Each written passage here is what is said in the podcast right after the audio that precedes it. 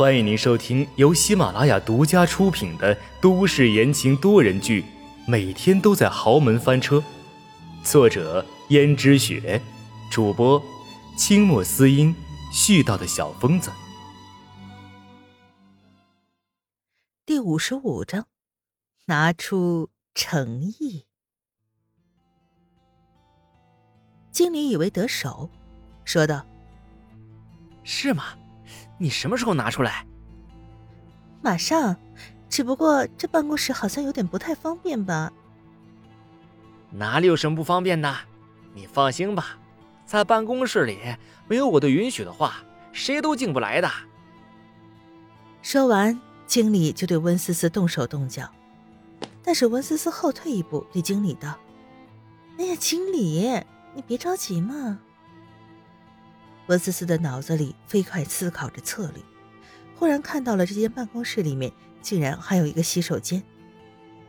啊，我先去个洗手间，你一定要等我哟。经理道。这个时候了，还上什么洗手间呢？温思思抛了个媚眼说：“等我哟。”说完，自己就进入了洗手间，把门关上了。温思思思索了一下。这里是二楼，温思思打开了洗手间的窗户，沿着办公室安装的空调跳了下去。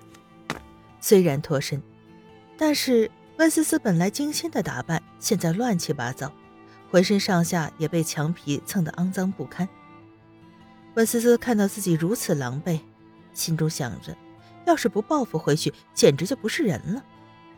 于是温思思打了个电话：“喂，你好。”我需要把你们这里身体最强健，哦不，最含蓄的都给我叫过来。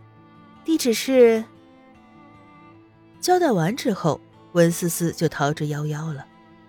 而这边的经理还在遐想连篇的等着温思思出来，但是等了很久，发现洗手间的门始终关着，也没任何的动静。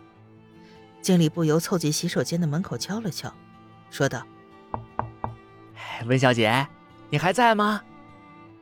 洗手间内没人应答，经理又敲了敲，发现还没人，就想打开洗手间的门，发现洗手间的门被反锁了，经理怎么都打不开。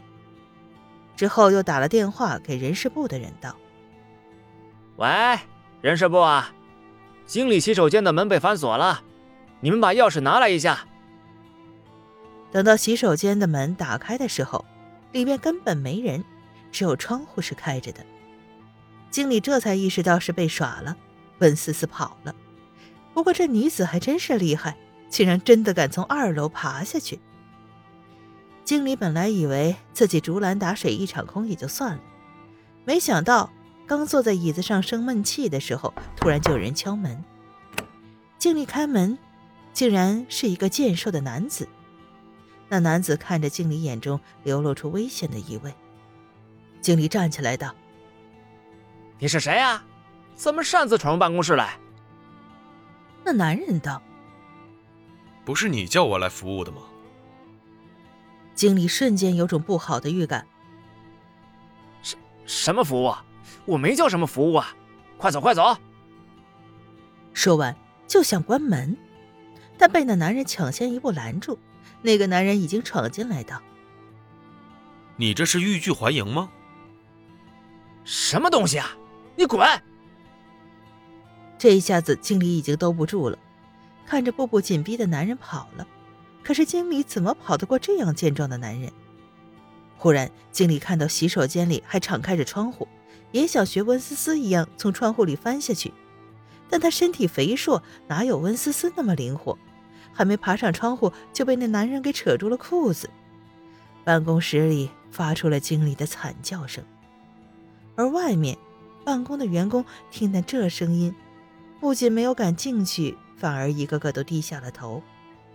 而之前的前台也是隐隐约约听见了经理的声音，摇了摇头。刚刚他看到了那个男子走进来，之所以不拦，是因为经理经常让这样的男子去他的办公室，一去就是一两个小时，里面发生了什么，大家都是心知肚明。前台为了不丢掉工作，只是睁一只眼闭一只眼。只是他觉得有些奇怪。从前的时候，经理叫的都是一些柔弱而且娘炮的男人，今天怎么突然改了口味，叫了这么粗鲁的？但无论如何，经理的事情他也不敢插手。而温思思想起了那个经理的下场，在公交车上忍不住笑了起来。就在这时，温思思的眼角余光瞥到了一辆车，那车好像是阎洛北的。温思思正坐在一个靠窗的位置，往窗下一望，阎洛北和自己的车擦肩而过，而擦肩而过的时候，阎洛北像是默契的往他这边看了过来。他看见了自己。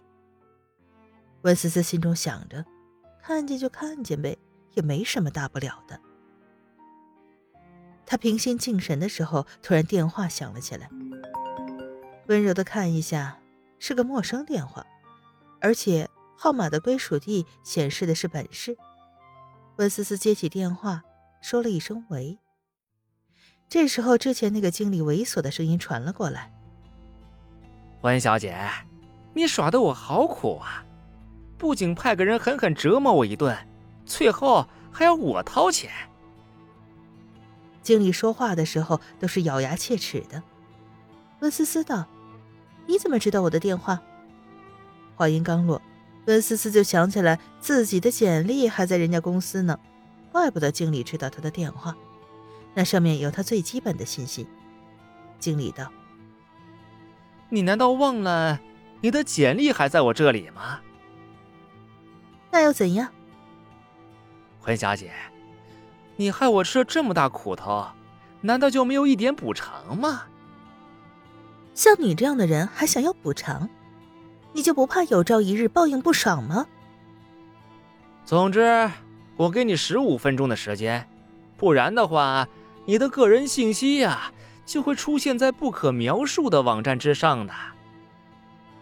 温思思脸色一白，没想到。这个经理竟然这么的可恶，看来还得想办法回去一次。虽然知道回去了不知会面临什么，但总不可能真的让他把自己的信息发布到不可描述的网站上吧？到时候被江家人知道了，可就跳进黄河也洗不清了。于是温思思在下一站下了车，又坐车赶了回去。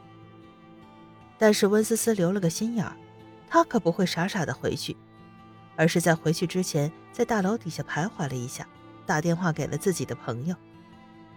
但是这个点儿大家都在工作，根本没人接他的电话。温思思没办法，只好打到了江逸轩那儿。江宇轩此时也在公司忙碌，他看到了是温思思的来电，转眼想想，温思思找自己有什么事儿呢？他不是说他跟自己只是协议关系吗？那他又何必在意他的电话？于是江逸轩装作不知道，挂了电话。听众朋友们，本集播讲完毕，感谢您的收听。